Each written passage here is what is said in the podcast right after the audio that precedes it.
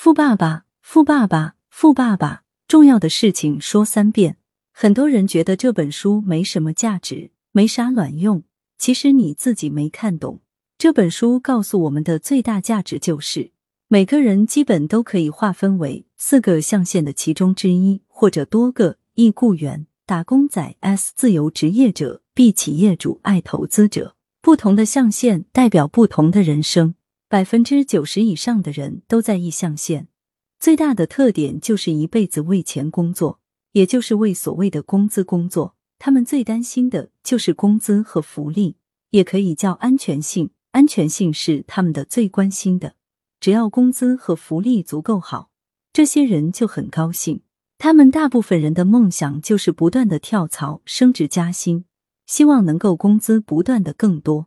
少部分人在 S 象限。自食其力，其实这种人我们看的挺多的，比如开小卖部的、夫妻早餐店的。这个象限的人最大的特点就是靠自己，比较独立，什么都自己干，赚的钱越多，自己的事就越多，越来越辛苦。但是不管怎么说，比要好得多，起码是为自己干，不是在为老板干。做得好的发财的也不少，更少的人在 B 象限。这是企业主的地盘。企业主通过构建良好的系统，让它能够自动运转，从而源源不断的获取更多的现金流。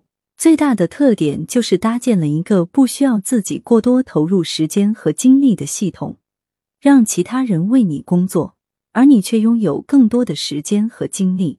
最顶级的应该就属于爱象限，这是投资者的地盘。这里的人大多数拥有自己的 B 象限的企业，同时拥有大量的时间和金钱。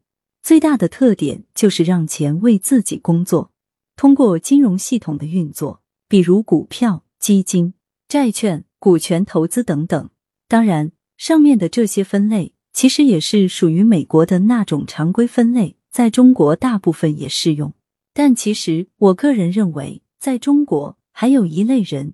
这类人看起来拿工资，实际上并不是靠这个致富，这个部分应该属于特权阶级。